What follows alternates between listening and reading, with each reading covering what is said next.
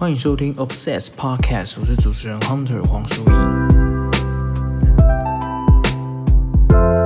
那 Obsess 是我最近开始呃整理跟上架的一个收藏网站，那里面会收录了呃我许多一直以来的模型收藏、一段专辑 CD，还有很多的书籍。那最近都在慢慢陆陆续续的上架中，但是发现很多的。跟收藏之间背后的故事，其实好像往往不是文字可以去表达的，所以开始录了这个 podcast。那今天是第二集，那第二集要来聊什么呢？那我们上一集聊到了蜘蛛人对我的生命的一个重新建构，还有陪着我一起成长的这个历程。那第二集要聊的就是第二个有重大影响我，或是第二个开始。进入到我生命很重要的另外一个元素，那也算是我收藏的第二个起源。就是其实我是一直到喜欢这个东西，才开始有一种真正在收藏东西的感觉。因为毕竟像蜘蛛人前面可能都还只是买玩具啊，只是纯粹的喜欢玩具啊。纯粹喜欢蜘蛛人，觉得说哦，我喜欢，所以我要收。那那时候都还是纯停留在一个，就是说，哎，那个东西啊，本来小朋友就会想买，那是一个很正常的事情。但是，一直到这一位，应该说这个团体呢，我因为喜欢上他们的东西之后，才开始真的有所谓的收藏。因为这样的收藏开始被人家认为说，哎，你这个东西其实没有必要收啊，你网络上音乐下载就可以啦，为什么要买那个专辑呢？那然后专辑呢，或认识我的人应该就知道我要讲谁了，那就是 Bon Jovi 邦乔飞乐团。那 Bon Jovi 对我来说到底又是另外一个什么样的一个 重要的转泪点？那现在说我怎么认识 Bon Jovi 好了，你一定会想说我这个年纪我才几岁，也不小，也不小了，我已经大四要毕业。可是对于现呃跟我同年龄人的。同年龄的人来说，邦乔维应该算是有一点老了，甚至不要说老，那应该就是我父母亲应该在听音乐的那个年代。但是我自己却非常的喜欢，应该说邦乔维算是一个代表我一个 old fashion 的一个开始。我记得我开始接触邦乔维是在国小五六年级的那个时候，但其实，在那时候我其实就不太听流行音乐了。那时候身边的朋友在听什么歌，其实我不是很。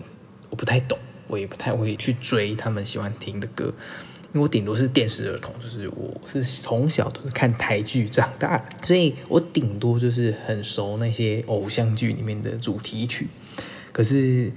就是同年龄的同学在听什么周杰伦啊，听什么 R&B 的歌，这那个我其实都不是很懂。那我音乐最多的启蒙，其实都是跟着家里我爸自己抓音乐，然后放在车上听的一些老歌。那还记得，那是我爸就是在烧 CD，以前都会我把那个上网抓一堆音乐，然后烧成 CD 放在那个车上听。那我爸那时候就烧了两首 Bon Jovi 的歌。那一首是《It's My Life》，那另外一首是《You Give Love a Bad Name》。那我还记得我那时候国小的时候，我爸妈还买了一台那个哈电族的那个电子翻译机，那叫电子翻译机嘛，反正我忘记怎么讲，反正它就是哈哈电族的一个电子那个。电子词典啊，电子词典，然后里面其实就还有可以播音乐的功能，然后就记得就把那个音乐关到里面去，所以那时候就开始哎，很常听这两首歌，然后就非常的喜欢。那《It's My Life》我相信大家一定都听过，对于 Bon Jovi 的唯一印象大概就是停留在《It's My Life》的这首歌里面。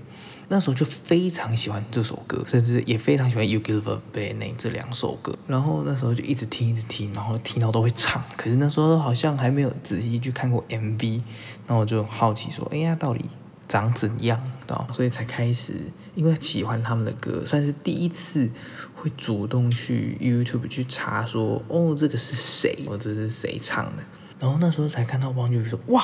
他原来长这样哦！”你知道？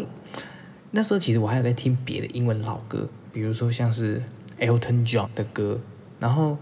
现在想起 Elton John 就是胖胖的嘛，Bon Jovi 其实就是很很帅很瘦，但是我那时候对于他们两个人的印象完全是对调的，就是我那时候想到 Bon Jovi 就应应该是那种很胖很粗壮，然后唱歌很很狂野这样子，然后 Elton John。Elton John 应该就是那种高高瘦瘦帅帅，结果完全错了，他们完全相反。邦乔比其实帅到爆，他是一个美男子。对，然后呢，那时候就对于他们的歌深深的被吸引，然后甚至是《You Love a Band Name》是一九八六年的歌曲。然后那时候就直接掉入到了那个八零年代那种摇滚乐的那个形式，尤其那时候还有被称为 hair rock，就是长发摇滚，因为那个八零年代的摇滚歌手他们都要留那种长大长卷发，男生哦，然后就穿着很紧的那个皮裤，然后在舞台上面这样子跑来跑去，然后唱歌，然后。非常具有舞台魅力，而且早期的 MV 其实都没有什么故事，就是其实纯粹的就是排乐团在表演。然后这样就做成 MV，可是你感受到那首歌非常有爆炸性的那个感觉，所以我就深深的爱上了这个乐团。然后我自己非常 feeling 这种 hard rock 的乐风之中，而且非常的振奋。而且 Bon Jovi 的歌是非常 smooth 的，你会觉得它非常的朗朗上口，而且非常的亲民。所以这也是为什么 Bon Jovi 的歌都被称为摇滚国歌，就是它非常的流行的那种类型，就是非常在当时一定就是所谓的流。流行摇滚 （pop rock），它没有像很多经典的乐团，比如说是 Guns N' Roses 或是 Led z e p 或者是像那个 Aerosmith 那种，就是他们虽然也算是 hard rock 的一种，可是他们都有他们非常独特的一个特色在。然后，所以他们的粉丝或是听众取向，就都是会稍微。比较偏一点点，他们都还算是很大众的，可是 Bon Jovi 却是最大众、最大众的那一种，就是，但是他的歌却是非常的好听且有深度，你不会觉得他的歌好像就是很粗糙，不会，他的每一个歌词、他的和弦、他的整个。节奏，甚至他的 guitar solo 都是非常细致。然后，尤其是当时就是会在家里，然后坐在电脑前面呢，就是轮播他的 YouTube 的这个歌单，然后看着他的 MV，然后才发现哇，其实真的有年纪嘞，就是他真的唱了很久了。从我那时候听的时候已经是二零一零年的，那时候他刚好出了那个 Greatest Hits 张专辑，就是他的二十呃二十五啊。还是二十几周年，忘了记，反正二十几周年的记忆选集。我还记得我那时候为了喜欢 Bon Jovi，我就在想说，那我要怎么样可以确定我听可以开始去认识他的每一首歌？那好像因为当时就算 YouTube 它的音乐呢，也顶多是只有有 MV 的那几首可以听得到。那其他的歌呢，我要怎么知道他每一张专辑、每一个时期出的每一首歌，我要去哪里听？那上网抓，其实你会。我就觉得很麻烦啦，就是觉得说啊，抓了有抓，那那里抓一点，那里抓一点，可是也搞不清楚，不知道到底呃这张专辑是什么时候哦。其实我在这个部分稍微有点小强迫症，就是觉得说我如果要喜欢一个东西，我就是要非常清楚，比如说呃这个专辑的年代、发售的日期，然后等这张专辑的。呃，有几首歌，然后哪一首歌是第几首，然后这样子非常有条理、有顺序，就很像那种图书馆那个排列方式。所以其实这跟我后来这现在上架这个 Offset 的这个网站也很像。其实在所有东西都还没有上架之前，我其实就先把我所有的收藏做成了一张 Excel，然后一个一个列列列列，把我现在。呃，所有收藏全部列在一个表单，然后再按照顺序慢慢上架。所以其实现在在录的时候，我 那个 Bon Jovi 的那个的 CD 其实根本就还没有完全上架，就是我连拍照都还在慢慢拍当中。对，但是 Bon Jovi 的整个故事却是算是仅次于 Spider Man 的部分，所以就觉得啊，第二集就一定是要先来讲它。好，Anyway，但是呢，那时候就觉得说，好像应该最快最简单的方式就是我一张专辑一张专辑来听，一张专辑一张专辑买。那首先要先最先认识 Bon Jovi 呢，就是要先买当时二零一零年那时候刚出的精选集。然后我记得我妈我爸妈那时候好像不买给我妈，其实我不太记得，只是那时候就可能不好意思跟他开口。所以我还记得那时候，因为我那时候念的是佳音英语。然后加英语都有那个奖卡制度，就是反正就是表现好，你就会拿到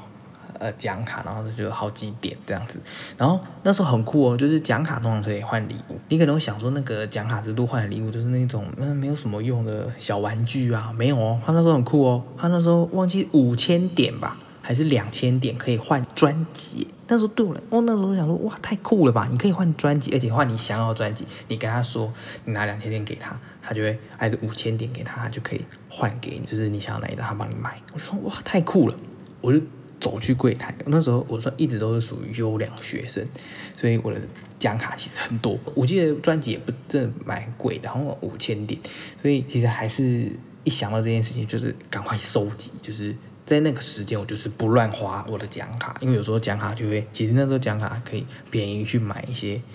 饼干啊或者小礼。那我那时候就叫我说有没有，我就是要买专辑，所以我就是不要，我就是不可以先花掉。然后一直到那时候集好了，然后终于去跟柜台的老师说，嗯，Teacher，I want uh to exchange album with this card。然后老师就会问说啊，What kind of album do you want？我就说，我就说 I want Bon Jovi。The greatest hits，然后老师们就整个就是惊讶，你知道吗？就是说，哼，你听 Bon Jovi，就是一副就是想说，哼，你这个小朋友，那时候才国小六年级，然后说你要听 Bon Jovi，你听邦就邦就也是我们那个年代的，就是他们每个老师的衣服就是这个样子，甚至里面，因为俄美的很多老师甚至都很年轻嘛，他们甚至连 Bon Jovi 都没在听，知道吗？然后我们想说哈，你要听邦乔维？我说对啊。他说你怎么会喜欢邦乔维？我说我就是很喜欢这些老东西呀，old fashion 这样子。对，所以其实从邦乔维开始，开始慢慢塑造我成为一个 old fashion，我开始自己迈向老歌的境界。然后就就是我觉得那也是一个很特别的一个历程，就是说我好像从那时候就稍微不是很在意，就是同才们到底在。流行什么东西，或者喜欢什么东西的潮流，我已经不在意。我想要往我自己喜欢的东西去迈进，所以我就开始听 Bon Jovi。他那时候最喜欢的就是 Bon Jovi，然后甚至慢慢去接触到其他的类似的摇滚乐，但都还是以 Bon Jovi 为主体，因为光是 Bon Jovi 歌就听不完了。所以那时候第一次换了一张专辑，就是二零一零年初的 Bon Jovi Greatest Hits。然后这样子就开始有根据了嘛，就是说我看到这些歌，然后这些歌都是他最经典的歌。那这些歌，哎，是从哪个专辑出来的呢？然后就开始从那个，你就可以去查那个 Wikipedia，去查维基百科，慢慢开始看出，哎，他大概什么什么什么时候出的，什么时候出的。后来就升上国中了，然后我想国中还有另外一个摇滚上跟这个音乐上的启蒙的第二个东西，就是。我们国中小社团的，就是好像每个礼拜五的早上一二节，就是学校规定就是有要分社团。我还记得是十二班的班导，他开了一个社叫做摇滚音乐研究社。我想说，哇，这太酷了吧！直接参加，你知道吗？结果那时候我就跟我就跟那堂课的老师变得很合得来，因为虽然说那堂课对于国中是那样，因为摇滚毕竟。坦白说，它就是七八零年代的产物。从九零年代开始，摇滚就开始慢慢的相对的没落了。对，所以老师播的开始去介绍摇滚的起源啊，还有摇滚这些歌的时候啊，因为我刚好都听过啊，因为我刚好就是都听老歌，所以 Bon Jovi 那时候刚好刚有接触 Bon Jovi，还有又听了一些很多不一样的摇滚乐的时候，老师就很惊讶，哇，你竟然懂哎！我那时候就是慢慢的一直被正增强，知道吗？就是对于这种老东西的一个正增强，就觉得说哇，我都会这种 old fashion，就是会觉得自己很特别，就是说会让自己更觉得说哦，好像可以喜欢这些东西，是一种非常有个人特质的一件事情。加上那时候老师就是真的一步一步去教摇滚的音乐史，他摇滚是怎么从猫王开始的，应该说从 blues 从蓝调。黑人的蓝调开始，到猫王的白人的摇滚开始，慢慢衍生出七零年代的华丽摇滚，慢慢到硬摇滚等等等等等等。然后那时候又开始多听了很多不同的摇滚乐。然后我从那一刻开始就觉得说，应该可以买专辑的，因为老师他自己是非常喜欢那个枪与玫瑰、钢城 Roses，他就直接说我们说，我跟你讲，如果你喜欢钢城 Roses，就是他的那三张专辑一定要买。第一张就是 Appetite of Destruction，然后还有两张的 User Illusion 一跟二，他就跟你说要玩音乐的人一定要买专辑。我觉得我那时候常一部分也是被他这样子的想法给灌输了，他就说啊你要喜欢摇滚乐或者喜欢音乐的人就要懂得买专辑。然后又加上那时候前面有讲嘛，就觉得想要更认识一个摇滚乐手，你能做的就是一买专辑一张一张买，一张一张听，其实是最快的。所以我那时候就开始上网去查，说好，那接下来第一张专辑应该要买哪一张？我还记得刚好二零一零年的那个时候，我觉得这一切都是这么的巧合，这么的偶然的，因为刚好二零一零年的时候是 Bon Jovi 开始重新复刻他的专辑的时候。所以我目前有上架或是呃有拍给大家看的专辑，都是 Bon Jovi 的 Special Edition，二零一零年的呃特别的巡回款。所以他就是因为二零一零年的 Special Edition 开始出了，就是从他所有的专辑一直出到现在最新的那个时候的最新啊，二零一零年那时候最新的是 The Circle。的 Special Edition，然后 Special Edition 跟它原版专辑有一点不一样，就是它都有 Bonus Track，大概每一张专辑都会有两到三首的里面的歌的 Live 版，就是他会把他之前可当年的当时那张专辑的巡回的时候的 Live 的音音轨放到里面去，所以每一张专辑都会多个两到三首歌的 Live 版，那也是让这整个专辑有一个更不一样的。体验这样子，所以我就一开始是从这个系列开始收，对，然后那时候刚好在出，所以刚好我还记得我那时候都用博客来买，因为那时候第一个了解电商其实就是博客来，因为我我爸会买在博客来上上面买书，所以我就会跟我爸说，哎，我想要买那个专辑，然后就是有时候我还记得一次买就会买两张，就是。就买两张，因为其实邦就有专辑非常多了，十十四张、十五张，就是如果正规专辑来算的话，就有十四张、十五张。对，所以但是那时候因为是小朋友嘛，那时候才小朋友，所以就呃专辑都一张一张慢慢买，就是两张，因为两两张才免运啊，因为一张三三九，可是博客来要三百五十块以上的才会免运。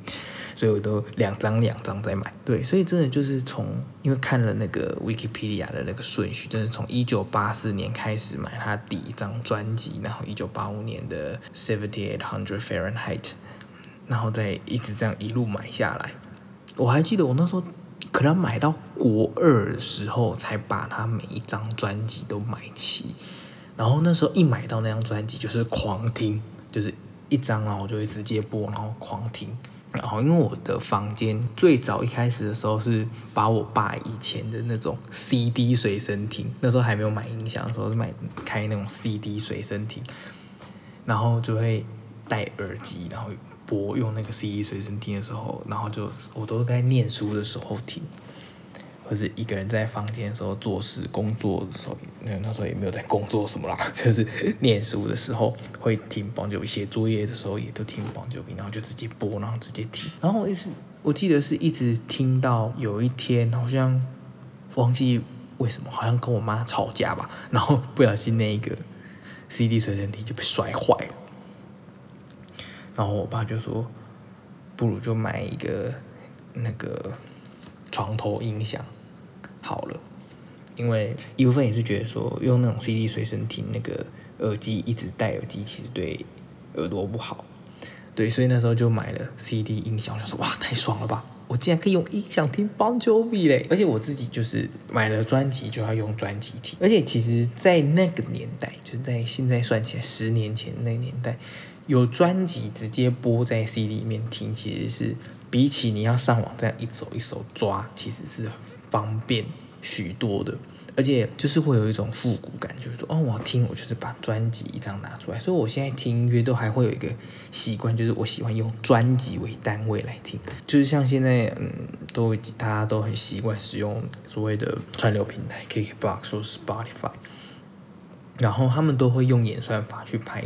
一些相关呃乐乐曲或是同样气氛的歌单，但是我其实一直都。蛮不习惯这样子的，而且我也蛮不习惯，就是呃用这种方式去听新歌。因为一直以来都是很习惯的听老歌，然后用专辑的模式去听，对，然后就慢慢在收集这些专辑的过程中，真的是一张一张慢慢的磨，慢慢的认识 Bon Jovi。所以，然后因为由于是因为一张一张买买的关系，就会很可以去慢慢去感受，知道说哦，Bon Jovi 的最早这个时期的乐风是怎样，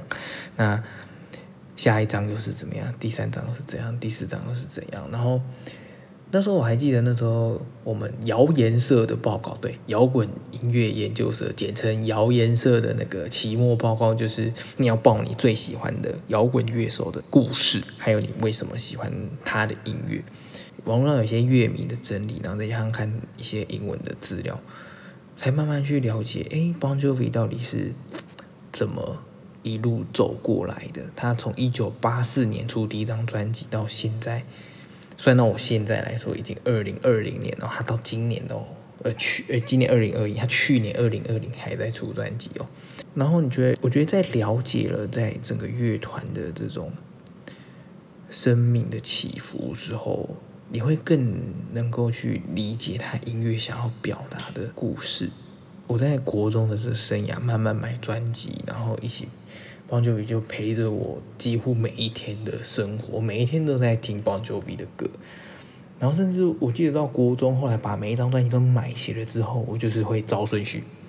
就是从一九八四年的第一张开始听听听，然后就换下一张、下一张、下一张、下一张，然后总共听到最新的之后呢，再回去重。但是我后来那时候好像国二的时候历经了一场小失恋，反正就是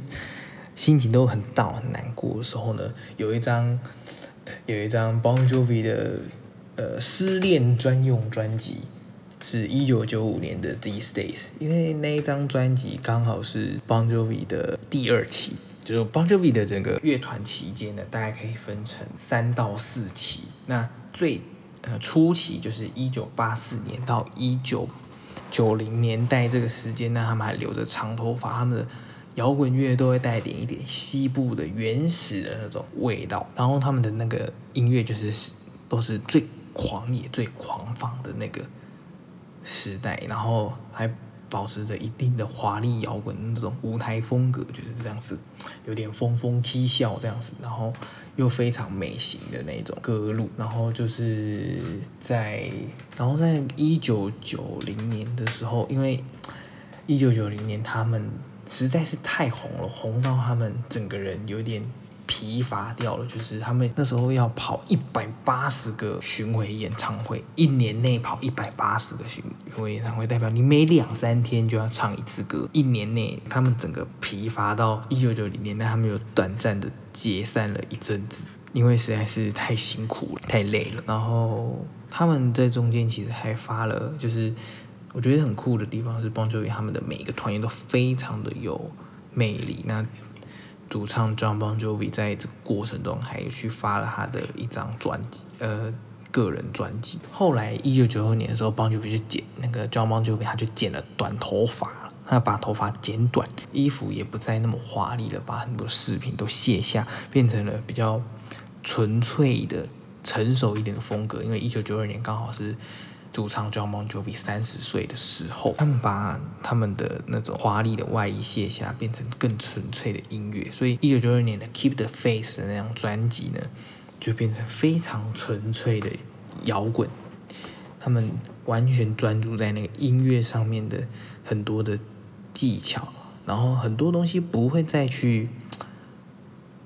有点装，就不会像呃早期那样去装逼了。就会觉得我只是纯粹想要把音乐去表达出来，然后跟到一九九五年，我刚刚说到的《These Days》这张失恋专辑，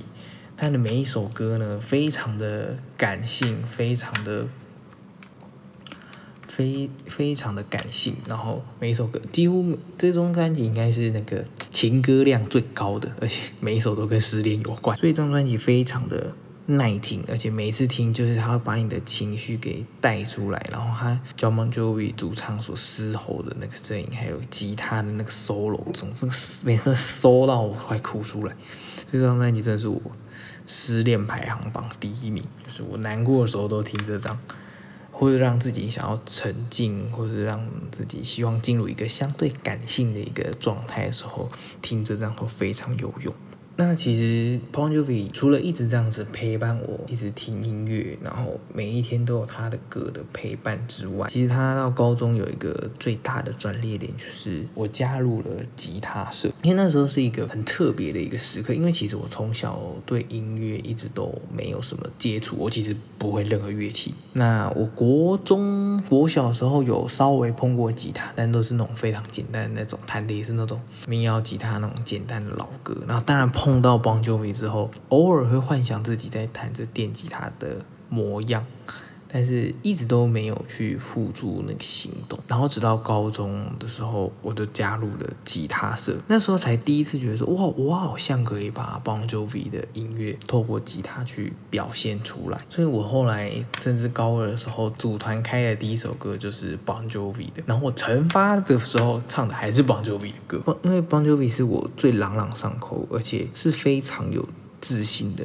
一部分。那也是我非常想要分享给大家一部分。虽然说，呃，那时候玩团的时候，很多人都还是会想要开一些就是比较流行，或者是说，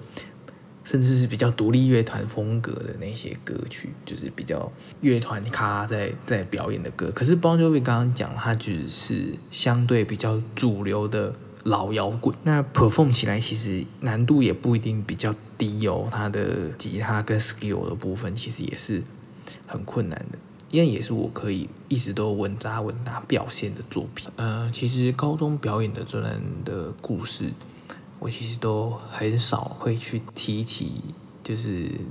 大学之后都一直很少提起，也不太想回首。就是其实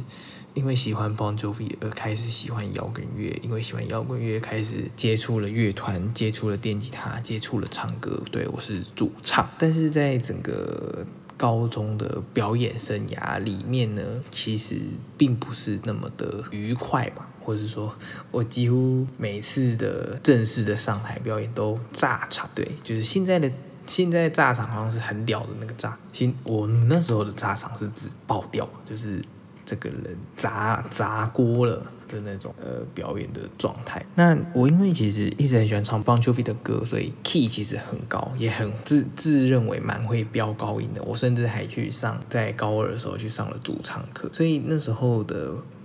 呃乐团的表演实力，其实大家在社团之中多多少少是蛮认可。但是我觉得我最大的阴影就是在我每次因为一其实上台表演之前都要评鉴，你知道吗？就是大家其实是要。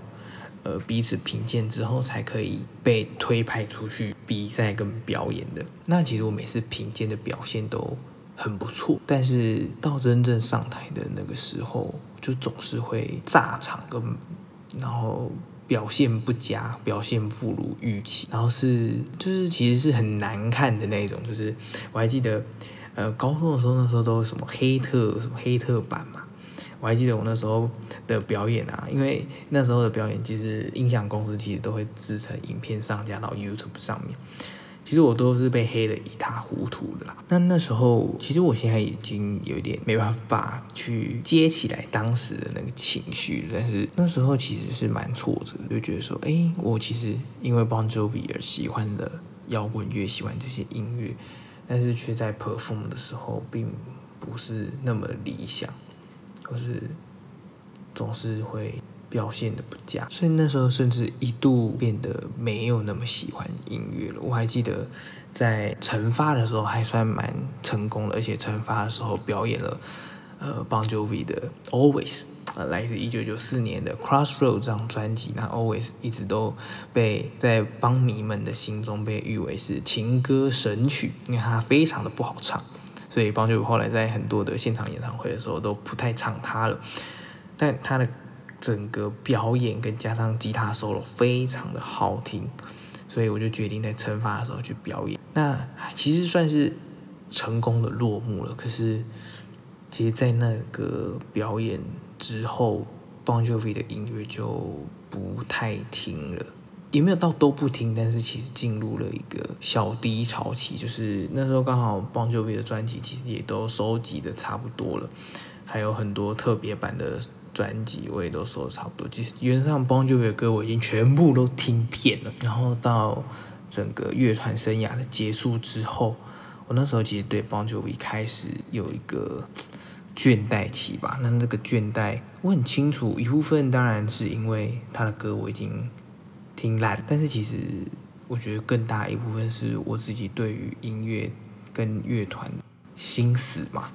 也不是心，也没有到那么糟糕啦，但是就是好像应该可以要休息一下。所以其实我记得我在高二之后。就慢慢的淡出了摇滚乐的部分，但那时候还是有在听一些别的音乐。我那时候好像就开始转往原声带类型，就是通常是影剧类的原声带，然后弦乐，然后电影配乐的那种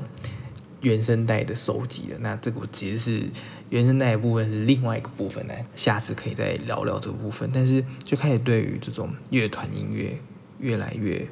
排斥，甚至不再去。不想去听它，然后这件事情就一直慢慢延续到了大学，甚至到现在大学已经过了。那其实回首在整理 Bon Jovi 的专辑的时候，虽然说我把它当做第二集非常重要的一个元素，但其实它却是我比较后期才开始整理的收藏。那有一部分是有一点把它收起来了吧，在。高中那段岁月，玩完乐团之后的岁月，我好像稍微把它收了起来。那即便我其实还是非常的喜欢他们的音乐，还也还会收他的他们的演唱会，还是会持续 follow 他们新的专辑跟新的作品。然后每次他们新出新作品的时候，我还是会稍微疯一阵子，就是拿到他们专辑听一听。但是真的有点难回到了那个时候那个。纯粹喜欢摇滚音乐，纯粹喜欢 Bon Jovi 的那个年代。那我其实也都一直在想，哎，是为什么了呢？就是 Why？就是为什么会会有这样子的差异？然后我其实到现在都没有这个答案。但是我觉得可能有很大一部分跟高中玩乐团的这段岁月有关系。那其实也不止 Bon Jovi，我甚至连吉他都有点少拿起来了。就是大一的时候还有在呃心理职业的时候表演过，可是，在那之后就甚至鲜少有再碰过琴。然后 Bon Jovi 音乐就有点像是留存在我非常理解他们，然后每一张专辑我也都是滚瓜烂熟，可是好像真的比较少有机会可以在一次一次的每一张专辑的重复播放了。不过很特别的是，因为借由这一次 Obsess 的这个气化的这个这个整理，虽然说 Bon Jovi 好像变成为了我嗯某种遗忘的一块，可是当我再度把它找回来的那个时候，其实那感觉都是会回来的。然后整理的时候，突然想起来，其实我在二零一八年的时候也曾经去过日本，真的是为了 Bon Jovi 在大学的时候。为了他们，就是跟我爸妈决定去日本看他的演唱会。因为其实邦乔维跟日本的渊源非常的深，就是邦乔维算是他在美国是一九八六年的第三张专辑的时候，《Living on a Prayer》跟《You Give Love a Bad Name》这些。热门歌曲爆红之后才开始红的，可是他在日本可以说是第一张专辑一去的时候就红到爆掉了，就是日本人非常的喜欢 Bon Jovi，所以呃 Bon Jovi 也非常常去日本开演唱会。我记得大概五年前的时候，他就已经在日本开了第一百场演唱会，现在应该已经一百二三十几场了吧。那时候我们都很知道，他所有巡回一定都会去日本，然后甚至在二零一五年的时候，他其实原本是有机会回违了二十年要来台湾开演唱会的时候，结果他开的两场全部都因为那个台风取消，我真的是哭到爆哎！我真的是那时候我还抢到最前面，一定要看摇滚区嘛，六千八 A A 区摇滚区六千八百块，我还决定跟我爸两个人一起在。一起去看，结果竟然不能看，或者哭到爆。然后后来二零一八年他要再重启巡回的时候呢，那时候就后来就没有台湾了。但是日本有呃东京场跟大阪场，我就我那时候就觉得说我我想要去。我那时候也已经大学大二的十一月的时候，二零一八年十一月的时候，我就跟我爸说哦，我想去看。然后我爸就刚好他在日本有同事，就请他帮我买票。然后就真的就决定排了一个四天三夜，然后去东京，顺便玩一下东京，之前都没有去过东京，然后就决定去东京场，在那个水道桥的日本巨蛋，我就说哇，真的是 Tokyo Dome 哎，然后看着 Bon Jovi 的那个演唱会，那时候真的是。虽然说刚刚讲到说，我到大学的时候，对于这些音乐的接触真的是越来越少了。可是当我有又有机会可以真实的亲临偶像的现场，Bon Jovi 虽然已经五十几岁，可是他的表演，他的整个演唱会的震撼力，那是我。看了快十年的 live 的演唱会录影带，听了他的专辑，没有办法去感受到的那种非常强的那种舞台魅力，而且他的歌还是一样这么的振奋人心。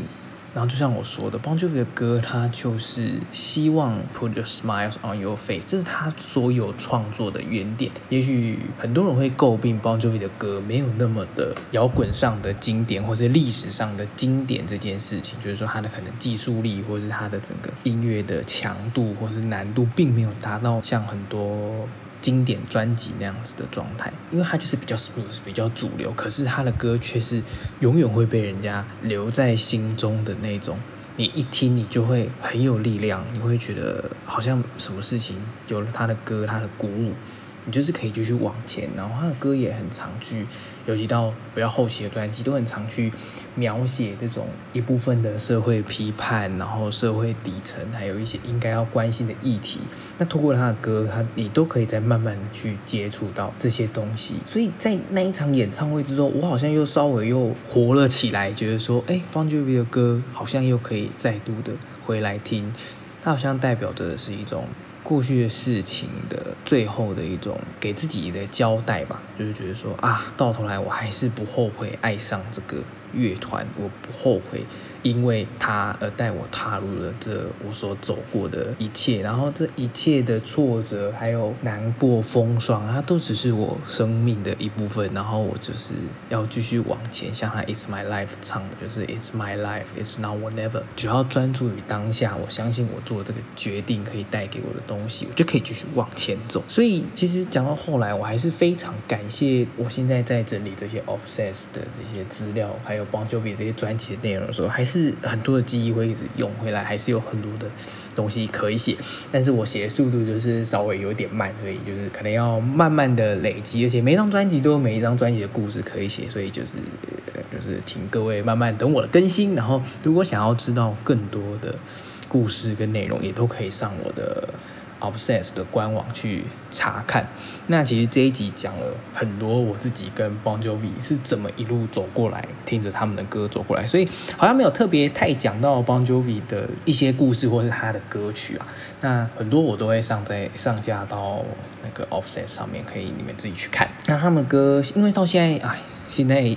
不像以前还要用专辑这样一一张一张慢慢听，现在串流很方便了，他直接帮你把 Bon Jovi 的专辑从最旧到最新一次排列给你看。呃，我非常推荐，如果是年轻一点的，你们可以从 Crush 这张专辑开始。那 Crush 是两千年的专辑，那它算是一个他重新出发的一个转型，也就是大家很熟悉的 It's My Life 的那首歌出处的那张专辑。那他把很多当时的摇滚元素再度的放了进去。那也算是重启了他的摇滚的第二春，因为其实那时候他已经快四十岁，但是他还因为《It's My Life》，因为他用了全新的角度去出发，他又在创造了一个全新的摇滚传奇。我觉得这是 Bon Jovi 上非常不容易的事情，因为他可以一直跟着时代走，一直到现在二十年后出的《Bon Jovi Twenty Twenty》一样，他又再度的融合了很多呃这二十年来，然后二零二零年接受疫情。之下的很多的议题跟想法，还有这个他生命已经即将走向六十岁的阶段的时候，但是他还可以用他们摇滚的内涵再来 rock us out，给我们很多新的能量继续往前。那我非常推 Bon Jovi 二零二零这张专辑，里面有一个有一首歌非常喜欢，叫做 Story of Love，就是他虽然有点老调，但他在讲就是爱的故事嘛，就是你从出生到一直走到现在，其实你。身边有多少的人，其实在背后支持着你？你的兄、你的家人、你的同才、你的爱人，甚至是你所参与的团体，其实都在用某种形式在支持着你。即使你在这个团体或在这个阶段的时候受到挫折，就像我其实，在吉他社的表演的时候受到挫折，可是我并没有被自己的团队所放弃，因为他们跟我一起经历了这些挫折，一起成长。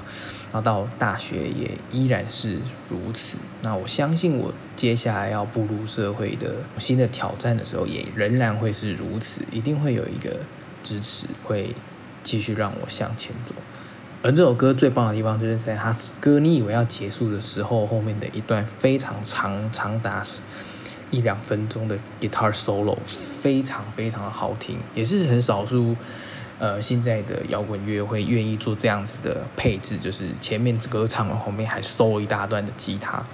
非常棒，可以好好享受那一段音乐。那如果想要再听到更多关于 Bon Jovi 的故事呢，其实也可以在 Podcast 留言告诉我，也许我会做 Bon Jovi 第二集。因为其实 上一集的蜘蛛人就让我觉得好像应该要做个 Part Two，但是呃，再看看什么时候吧。那我们这一集的 Obsess Podcast 就到这边，我是 Hunter 黄书义，那我们下次见，拜拜。